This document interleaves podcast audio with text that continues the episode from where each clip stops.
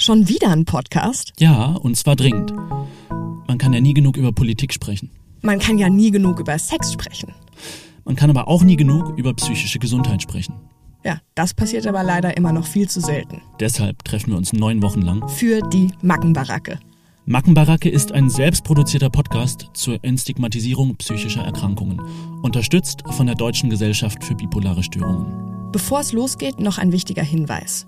Dieser Podcast setzt sich auch mit Themen wie Depression, Manie, Panik und Suizidalität auseinander. Passt also beim Hören gut auf euch auf. Aber keine Sorge, es wird schon auch lustig. Hoffentlich.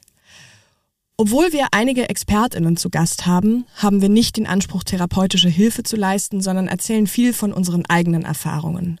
Im besten Fall schaffen wir es, mit einigen Vorurteilen aufzuräumen, aber wenn ihr euch in einer Krise befindet, dann holt euch lieber professionelle Unterstützung. Wir sind Barbara Dussler und Max Eike und herzlich willkommen in der Mackenbaracke. Guten Morgen nachdem es beim letzten Mal so viel um, ja, Barbara, deine persönliche Geschichte ging und so viel auf den Tisch kam, wollen wir heute mal der bipolaren Störung aus Experten, Expertinnensicht auf den Grund gehen. Und ich möchte, glaube ich, zu Anfang gerne mal eine kleine Lanze für die Psychotherapie brechen, weil das was ist, was mir neben der medikamentösen Behandlung sehr, sehr, sehr gut geholfen hat und immer noch hilft. Aber bis ich zu meinem sehr tollen Therapeuten kam, habe ich auch eine lange Reise hingelegt. Erinnerst du dich an deine erste Psychotherapie, an deine allererste Therapie überhaupt? Als ich meine allererste Depression hatte, ich sag mal noch die Light-Version vergleichsmäßig, bin ich auf die Suche gegangen und habe gemerkt, dass das gar nicht so einfach ist. Es ist erstens nicht einfach, einen Termin zu bekommen und zweitens nicht einfach jemanden zu finden, auf den man sich wirklich verlassen kann. Beste Geschichte. Ich, vollkommen verzweifelt, hatte endlich einen Termin bekommen, gehe da rein, super nervös, hab's gerade aus dem Bett geschafft, mach diese Tür auf oder die Therapeutin macht die Tür auf, guckt mich an. Ich bin schon halb in Tränen ausgebrochen und sie sagt so, ja, ähm, ich gebe Ihnen mal lieber nicht die Hand, weil ich habe immer Angst, mich ein bisschen bei psychischen Krankheiten anzustecken. Und ich war so, lol. Bitte was? Ich war da genau einmal, das ist Jahre her. Du willst mir gerade erzählen, dass du einer Psychologin gegenüber saßt, die Angst hatte vor Ansteckung. Äh, äh Klingt nach einem Missverständnis. War ein Missverständnis. War für mich auch nicht besonders hilfreich, weil ich so dachte, super, meine Depression ist also auch noch ansteckend, da werde ich mich vielleicht noch ein bisschen mehr isolieren. Scheiße. Ja. Okay, wow, aber ähm, zum ersten Mal überhaupt äh, zu einem Therapeuten, zu einer Therapeutin zu gehen, ich habe das Gefühl, die Hürde ist schon nach wie vor ziemlich hoch. Also irgendwie, wann, wenn du sagst, nach deiner ersten Leitdepression, so, wann hattest du irgendwann das Gefühl, dass du selber wirklich wohin gehen willst? Hattest du das Gefühl, du solltest mal, weil dein Umfeld dir zugeredet hat, ähm, ja, man braucht ja auch irgendwie noch einen gewissen Antrieb, eine gewisse Energie, sich überhaupt äh, ans Internet zu setzen und mal loszugoogeln oder irgendwie anzufangen, wo anzurufen, oder? Ja, war auch Horror, hatte ich auch Hilfe zum Glück. Kann ich auch äh, den Angehörigen tatsächlich empfehlen, dass das was ist, was Praktisches, was man wirklich tun kann. Weil wenn man dann die 20. Praxis eingerufen hat, ähm, in einer depressiven Phase, wo man sowieso nichts hinbekommt und wo jeder Anruf äh, sich anfühlt wie ein Marathon auf dem Mount Everest,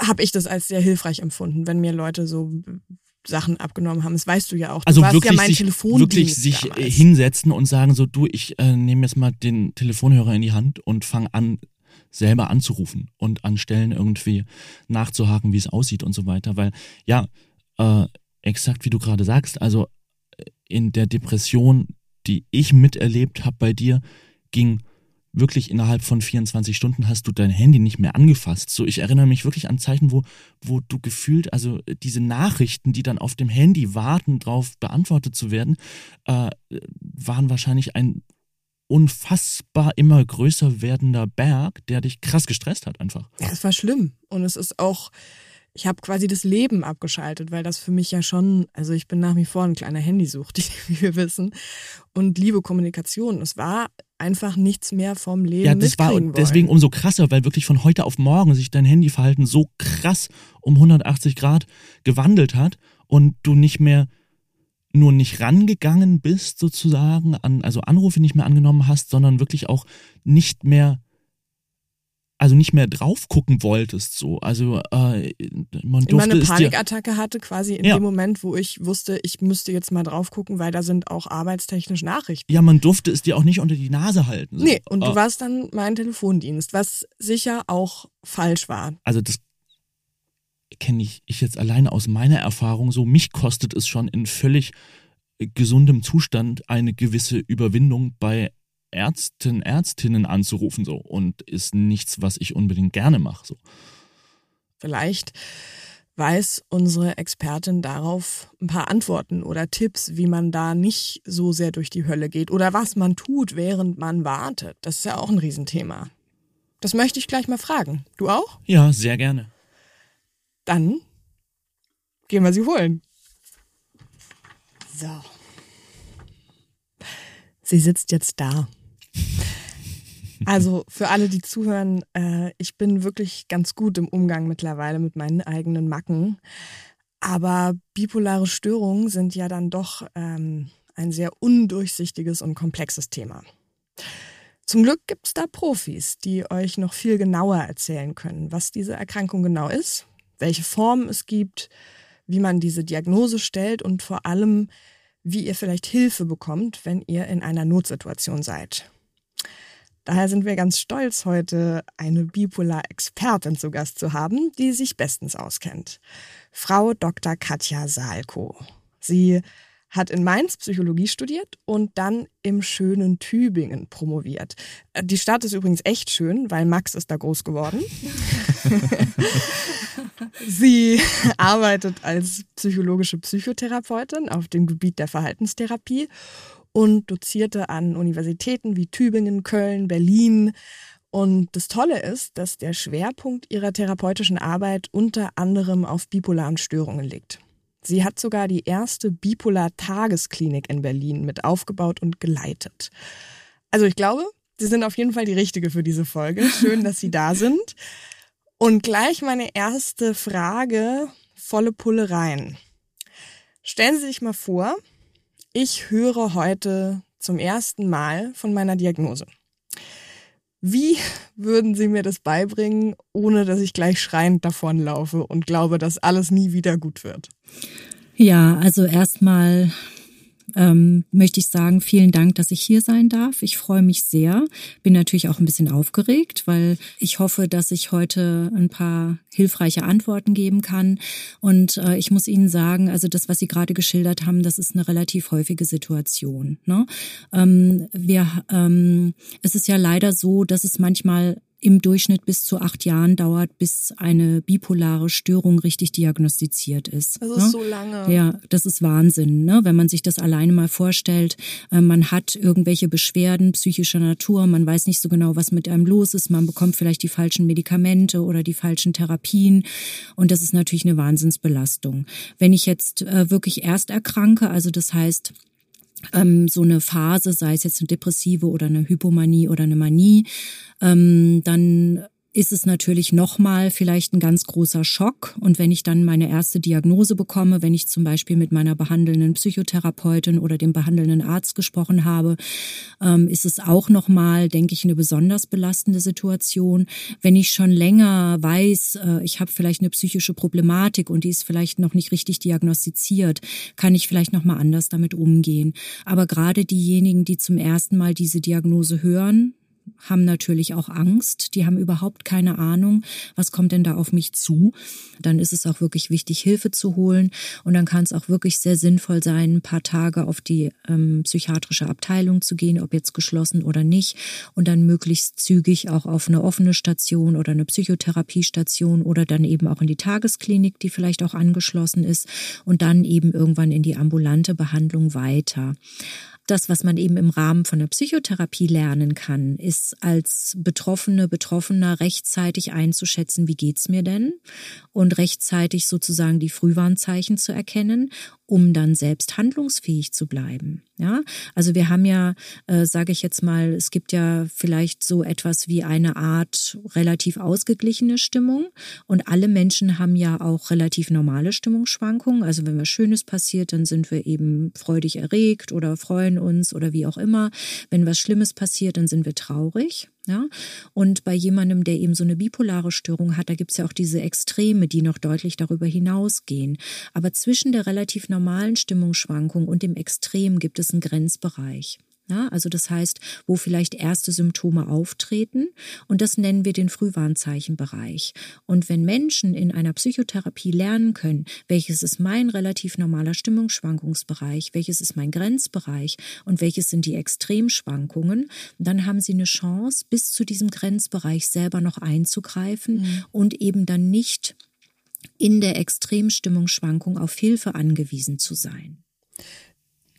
Nur auch nochmal für alle, die ähm, auch nicht so firm sind wie wir jetzt vielleicht, mhm. wollen Sie nochmal in ein paar Worten erzählen, was es für Formen von äh, einer bipolaren Störung gibt? Mhm. Ja, okay, also ganz klassischerweise sage ich jetzt mal die Bipolar-1-Störung. Ne, das ist eine Klassifikation aus dem DSM, aus dem äh, Diagnostischen Statistischen Manual von den amerikanischen Psychiatern. Die unterteilen das in Bipolar 1, Bipolar 2. Ähm, hier in Deutschland diagnostizieren wir ja nach der WHO, also nach dem ICD. Da heißt es bipolar-affektive Störung. Ja, und äh, eben, wie gesagt, im DSM unterscheidet man zwischen Bipolar 1 und 2.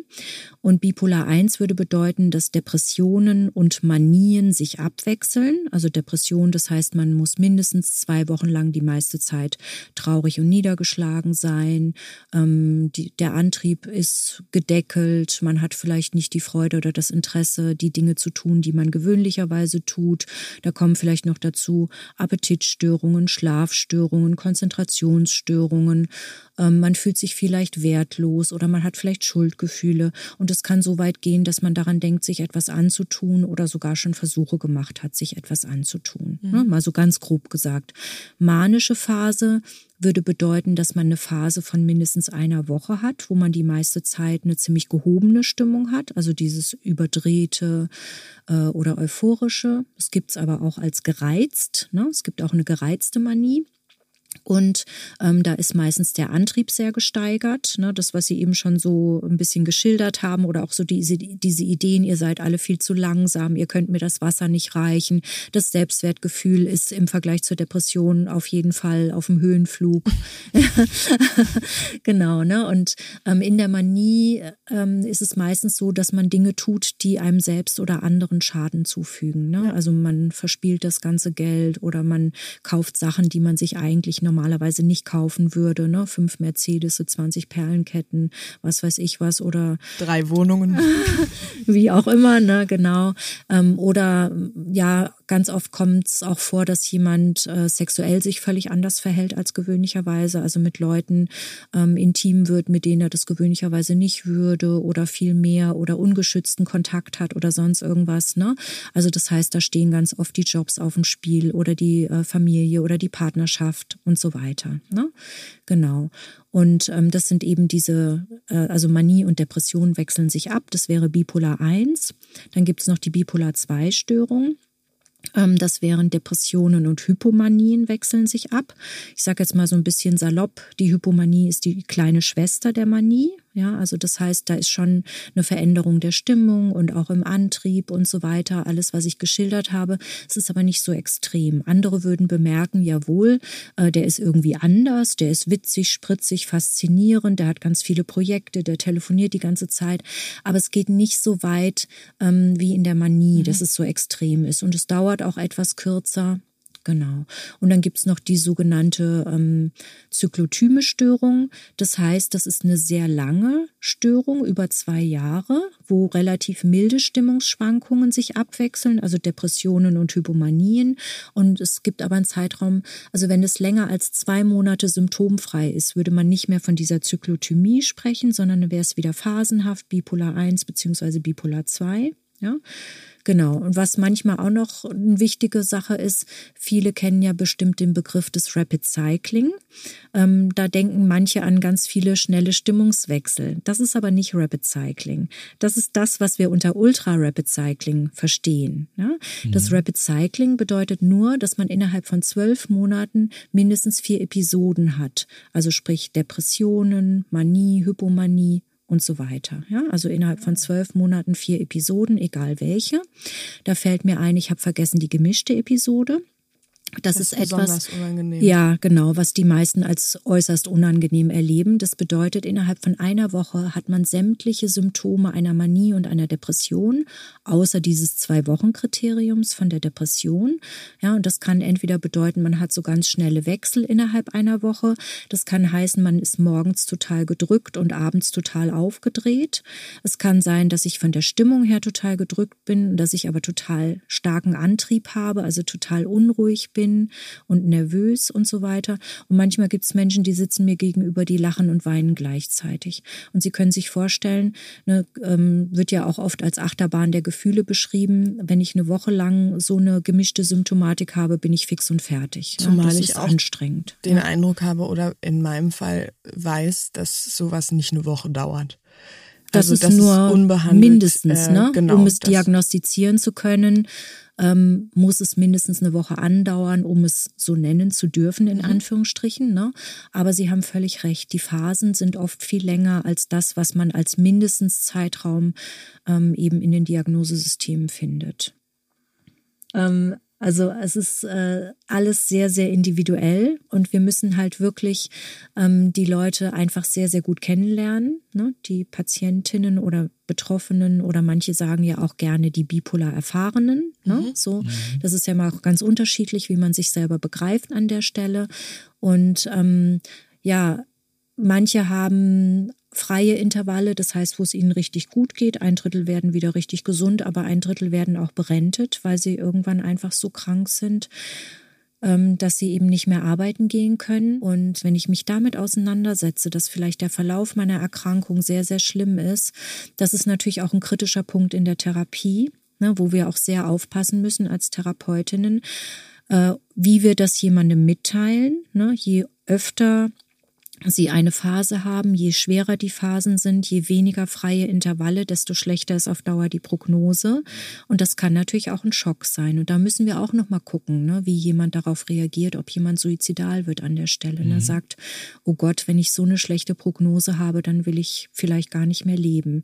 Es ist wichtig, also für viele ist es ja, also Sie haben das so dargestellt, Therapie ist eigentlich was Gutes, ne? aber für viele ist es ja überhaupt der Horror, sich überhaupt behandeln zu lassen, sei es medikamentös und oder oder auch psychotherapeutisch. Ja. Aber ne? medikamentös war für mich ja. zum Beispiel viel schwieriger als. Ja, ähm, ja, genau. Und bei vielen ist es aber anders. Ne? Die sagen, ja, okay, dann nehme ich halt so eine Tablette ein, dann ist alles gut. Ne? Aber Psychotherapie, um Gottes Willen, da muss ich mich, reden. da muss ich mich auseinandersetzen. Ne? Da könnte ich Sachen erfahren, die ich gar nicht wissen will. Ja, und das ist aber so wichtig, um eine Krankheitseinsicht zu bekommen, Krankheitsverständnis und eine gewisse Krankheitsakzeptanz. Und das ist die Voraussetzung dafür, dass ich auch etwas verändern kann. Ne? Also Sie haben es ja, glaube ich, vorhin gesagt, ich bin ja Verhaltenstherapeutin. Mhm. Da ist es ja ganz arg wichtig, dass die Menschen selbst in die Veränderung kommen. Wir können gemeinsam ein Frühwarnsystem erarbeiten, also dass wir quasi wie so eine Art Alarmsystem entwickeln Derjenige, diejenige beobachtet sich selbst, lernt einzuschätzen, ist das äh, noch normal in Anführungsstrichen oder ist es pathologisch, also schon krankheitswertig. Ne? Das können wir alles gemeinsam machen. Aber der Therapeut, die Therapeutin kann es nie für den Patienten oder die Patientin machen. Das Genauso wie es die Angehörigen nicht für den Patienten Ganz genau, und die Patientin ganz machen genau. können. Ne? Ne, das war- Leider. Absolut, Genau, ja. Und ja. also mich würde auch total interessieren, von Ihnen zu hören, welche Rolle die Partner, Partnerinnen spielen Ja. oder spielen sollten und auch Genau, nicht spielen genau. sollten. Erstmal Regel Nummer eins, die Angehörigen gehören immer mit in die Behandlung, weil natürlich, also es fängt schon damit an, vielleicht erinnern Sie sich, vielleicht auch nicht, in schweren Depressionen oder Manien ist manchmal die Konzentration, die Merkfähigkeit gestört. Manchmal manchmal brauchen wir, ja nicht bei allen und nicht immer, ne, aber manchmal brauchen wir die Angehörigen auch, um Informationen zu bekommen. Wie war denn das, damit wir überhaupt eine gute Diagnose stellen können, wo wir wieder beim Thema sind. Ne? Dann brauchen wir natürlich auch die Angehörigen, ähm, weil sie vielleicht auch mit anderen Informationen noch beitragen können oder weil denen noch was einfällt, was derjenige in dem Moment nicht erinnert. Gerade aus der Manie. Ja, also das ist, glaube ich, Ja. äh, Ja, wäre wahrscheinlich gut gewesen und ich habe keine Ahnung, wie man das hätte Ja. gut machen können. Mittlerweile Ja. wüsste ich's. Ja. Aber ähm, wenn jemand, wenn auch Ärztinnen und Therapeutinnen mal gesagt hätte, bring mal ein paar Freunde Ja, mit, ja. die sollen mal aus ihrer Sicht Ja, schildern, wie das ja. war und ob du, ob Ja, dann wäre ja. die Diagnose Ja. mit Sicherheit früher gestellt Ja. worden. Ja, und das ist halt manchmal, manchmal wollen das die Betroffenen selbst nicht, manchmal wollen es auch die Angehörigen nicht. Ich habe auch auf der DGBS-Jahrestagung Stimmen gehört, dass Angehörige gesagt haben, wir haben uns so viel Mühe gegeben, wir haben die Ärzte bekniet, wir würden gerne mal zu dritt sprechen und so weiter, dass da wenig Bereitschaft auch von Profiseite teilweise ist, ja.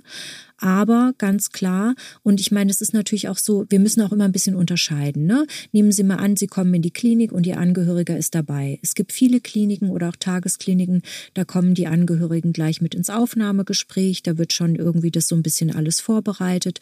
Bei mir im Rahmen der ambulanten Psychotherapie ist es meistens so, dass wir gucken, wann ist ein guter Zeitpunkt. Ne? Wenn jemand sich stabilisiert hat, wenn er schon ein bisschen über seine Erkrankung was weiß, es kristallisieren sich Themen heraus und dann laden wir irgendwann auch die Angehörigen dazu ein. Also man muss immer gucken, was wollen die Betroffenen, was wollen die Angehörigen. Es ist auch eine Sache, wir müssen auch immer auf die Schweigepflicht achten. Ja, also das heißt, ähm, die Betroffenen müssen auch einverstanden sein. Ich muss mir da auch eine Unterschrift abholen, ne, je nachdem. Oder ich bespreche auch vorher mit meinen Patientinnen vor, was darf ich denn überhaupt sagen und was ist eben nicht erwünscht. Ne, dass es einfach ganz klar ist. Mir ist es lieber, ähm, die beiden sprechen in dem Gespräch miteinander und ich helfe bei diesem Gespräch, als dass ich jetzt das Gespräch an mich reiße und Themen ausgebe oder was wollen wir hier klären oder sowas, sondern ich bereite solche Gespräche auch so vor, dass dann vorher sowohl der Betroffene, die Betroffene als auch der Angehörige sagt,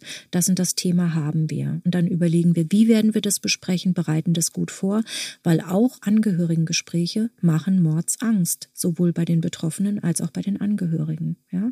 Ne, der Angehörige hat oft die Angst, oh Gott, hinterher ähm, habe ich hier was falsch gemacht und das bekomme ich jetzt hier voll aufs Butterbrot geschmiert. Ja?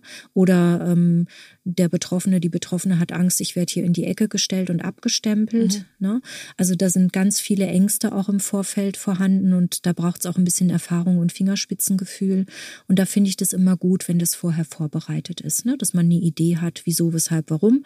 Aber manchmal passiert es einem halt auch, dass so ein Angehöriger oder eine Angehörige in der Tür steht und ne, dann muss man sich halt überlegen, wie gehe ich jetzt damit um. Ich muss auf die Schweigepflicht achten. Ich kann maximal allgemeine Informationen zu einer Erkrankung geben.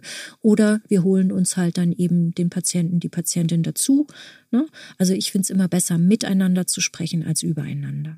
Eine Frage, die ich an dieser Stelle in die Runde wirklich an euch, an Sie beide hätte. Ähm, was macht eine gute, einen guten Therapeuten, eine gute Therapeutin aus? Das würde ich natürlich auch gerne mal wissen, wie Sie das sehen. Na, ähm, viele Patientinnen sagen mir, die Chemie muss stimmen. Das ist immer was ganz Wichtiges, die Beziehung. Wenn ich kein Vertrauen aufbauen kann, kann ich mich nicht öffnen, dann kann ich auch nicht über relativ intime Dinge sprechen. Und natürlich finde ich auch, dass ein Therapeut, eine Therapeutin eine gewisse Kompetenz haben sollte, was dieses Störungsbild anbetrifft. Ne? Also ich erlebe das gerade bei den ähm, jüngeren oder auch bei den älteren Kolleginnen teilweise, die haben so ein bisschen ähm, immer Manschetten. Ne? Es gibt ja so ein Vorurteil, bipolare Störung, das ist eine psychiatrische Erkrankung, das sollte nur medikamentös behandelt werden, alles andere Psychotherapie, ne, was hat das damit ah, okay. zu tun? Ne? Mittlerweile ist die Meinung da sehr anders, mhm. weil auch andere chronische Erkrankungen haben ja sozusagen, bei denen ist auch äh, Psychotherapie angezeigt. Und ich wäre auch immer eher dafür, bei dem Menschen, der mir gegenüber sitzt, mit ihm gemeinsam zu schauen, zum Beispiel anhand von so einem Live-Chart, also wo man sozusagen die äh, individuellen Lebensereignisse so ein bisschen in Beziehung setzt mit den unterschiedlichen Phasen oder auch mit, Medikamenten, mit Krankenhausaufenthalten und so weiter und so weiter, sich das im Einzelfall anzuschauen und individuell zu gucken, was sind Auslöser für Manien und Depressionen. Äh, kannst du das sagen, Barbara? Kannst du für dich sagen, hast du das in deinen Therapien irgendwie dich dem angenähert, was Auslöser sind für depressive manische Phasen? Also für die Depressionen, die nach einer Manie folgten, ist es sehr simpel, weil man irgendwann kann mein Körper nicht mehr, fährt langsam runter und während er runterfährt und eigentlich noch ein bisschen was von der manischen Energie hat, wird mein Kopf aber auch wieder klarer und mir wird langsam bewusst, dass ich nur Scheiße gemacht habe, dass ich mich hochverschuldet habe, dass ich mich benommen habe wie eine Vollidiotin und mit der Scham kommt die Depression immer, immer schneller. Das ist für mich der klare Auslöser für meine Depressionen, die auf die Manie folgen. Und für die Manien waren es tatsächlich vorangegangene instabile Phasen, die ganz oft ausgelöst wurden von einer kaputten Liebesbeziehung, von ähm, Sachen, die nicht, also die unglücklich waren was ich nicht so kenne, ist wirklich ein, ich bin frisch verliebt und werde manisch. Das, mm. Dieses Erlebnis hatte ich nie. Mm. Also es ist eher, etwas geht kaputt, etwas läuft richtig schlecht und das ist mein Coping-Mechanismus. Mhm, mhm, Manchmal ist es das Verhalten auf der Verhaltensebene, aber ganz auch auf die Gedanken, die einen dann so richtig nach oben oder eben auch nach unten drehen können. Ne?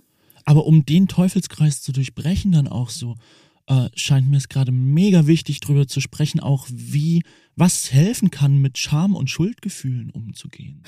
Schuldgefühle werden ja, sag ich mal, bedingt durch Schuldgedanken. Also ich bin an allem schuld, ich habe das und das verbrochen, wie auch immer. Ne, ich habe das und das verkehrt gemacht.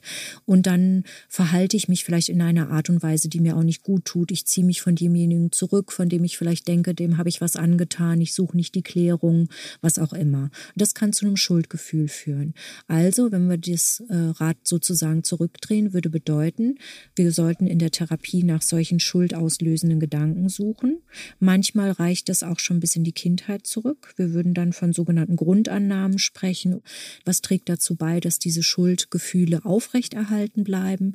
Und dann könnten wir schauen, wie kann ich an den Gedanken arbeiten? Wie kann ich an diesem nicht so hilfreichen Verhalten arbeiten? Und damit könnten Schuldgefühle zum Beispiel weniger werden. Aber es ist ein längerer Prozess. Mhm. Und das ist auch eine Aufgabe, die wir Therapeutinnen haben, ihnen zu vermitteln. Ich kann das alleine. Ich krieg das hin. Für mich macht ähm, einen guten Therapeuten, eine gute Therapeutin Humor aus, tatsächlich. Weil das was ist, wo ich mich immer rausziehen kann, wenn man mich zum Lachen bringt und wenn ich zynisch sein darf, sarkastisch sein darf, mich über mich selber lustig machen darf und da gibt's wirklich viele Möglichkeiten. Lachst du viel in deinen Therapien? Oder Mega. wird bei äh, Ihnen auch gelacht? Ja. Darf gelacht ich, werden? Also ja. ich sag eigentlich immer, jede Therapiestunde, wo nicht mindestens einmal gelacht wurde, ist irgendwie verloren. Aber ich finde es auch wichtig. Ne? Therapie muss nicht immer schwer sein. Therapie muss nicht immer ne, runterziehen, sondern da geht's ja auch darum, gemeinsamen Weg zu suchen. Und das darf auch schon mal lustig sein aus der Klinik, was ich an TherapeutInnen gut fand, war wirklich ein Angebot des Angehörigengesprächs. Und ich würde mir wünschen, das ist jetzt bei meinem aktuellen Therapeuten nicht unbedingt nötig, weil diese Krankheitseinsicht schon da ist. Aber ich würde mir mehr Gebore wünschen bei dem Verdacht auf eine bipolare Störung, weil ich bin da gut rausgekommen. Mhm. Ich bin eine Schauspielerin, auch von Berufswegen. Mhm. Ich war nicht so ehrlich, wie ich hätte sein können, vielleicht mhm. sein müssen wenn jemand gut genug gebohrt hätte, bin ich mir sicher, hätte man es gesehen. Ja. Früher auch. Ja, ja. und das, ja. das würde ich mir wünschen und das würde ich auch anderen Betroffenen wirklich wünschen, dass sie jemanden finden, der dem nachkommt mhm. und eine Form von Empathie, die ich gerade, es wird jetzt auch so eine Beweihräucherung meines Therapeuten, ne? Aber kann man schon mal machen. Er wollte eh nicht zuhören, weil er das unprofessionell findet. Deshalb äh, kann ich das jetzt vielleicht mal sagen. Es gibt den Moment, wo es nichts mehr hilft, Übungen an die Hand zu geben. Also beispielsweise ist letztes Jahr mein Vater gestorben mhm. und was mein Therapeut da in solchen Situationen immer gemacht hat, ist wenig zu sagen, zu sagen, dass es ihm leid tut und zu sagen, ja, für manche Sachen gibt es auch kein Handbuch, wollen Sie vielleicht einfach einen Espresso. Und das waren für mich, das war für mich ein so gutes Signal, weil ich mich immer ernst genommen gefühlt habe und weil es auch die Möglichkeit gab zu sagen, nee, wir brauchen auch jetzt nicht hier mit positiver Psychologie Scheiße zu kommen, was ich eh hasse. Also ich ja, bin wirklich ganz ja, allergisch ja, gegen so eine Krankheit als Chance und wir schaffen das schon und es ist in allem auch ein Sinn. Nein, es, manches ist einfach nur Kacke. Ja, genau. Und das zu akzeptieren und da mitzugehen und dran zu bleiben, das mhm. Ist für mich mit die beste Erfahrung ja. gewesen. Und mal an dieser Stelle, Barbara, ja. ich bin ziemlich beeindruckt von dir, wie du dein letztes Jahr gemanagt und hinter dich gebracht hast, weil da hätte es genügend äh, Negativtrigger gegeben so und äh, du hast dich da ziemlich stabil durchmanövriert. Und über die Zeit werden sie merken, wenn das immer häufiger passiert, dass sie auch immer mehr und mehr diese Selbstwirksamkeitserwartung bekommen und merken, Mensch, ich kann das ja managen, ja. Klar, das heißt ja nicht, dass sie nie wieder irgendwelche Stimmungsschwankungen haben werden. Und wenn ich die steuern kann, dann kann ich ja auch mal einen kleinen Ausreißer haben so dass ich es halt auch wieder in den Griff kriege. Sie sollen ja deswegen auch nicht nie wieder nach Übersee fliegen dürfen, nur weil ein Jetlag vielleicht eine Stimmungsschwankung machen kann. Oder sie wollen ja vielleicht auch an Silvester mal zwei Stunden länger aufbleiben. Ja, ne? aber wichtig ist, sich wirklich so gut zu kennen und das einschätzen zu können und dann wirklich auch gegensteuern zu können. So nennen wir das ja auch, ne? dass wir schauen, von oben wieder nach runter zu steuern, von unten wieder nach oben zu steuern und sich eben so gut im Blick zu haben, dass man sich das eben vielleicht auch mal erlauben kann. Und da kann ich vielleicht noch mal sagen, ich bin keine Ärztin, klar. Ich kenne mich natürlich auch ein bisschen mit äh, den Medikamenten aus. Manchmal können eben Medikamente helfen, diese ganz extremen Stimmungsschwankungen abzufedern. Aber mit, die meisten Medikamente machen machen natürlich keine Nulllinie, wie viele befürchten, ne? so dass man gar keine Stimmungsschwankung mehr hat, sondern meistens eben cutten die nur diese Extreme.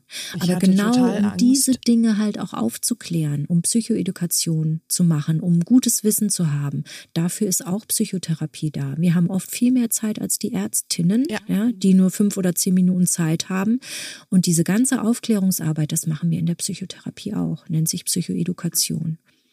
Wie kommt man daran? Wie kommt man an sie? Ah, das ist wirklich, ich ja. glaube, das müssen wir jetzt äh, gegen Ende unbedingt noch klären.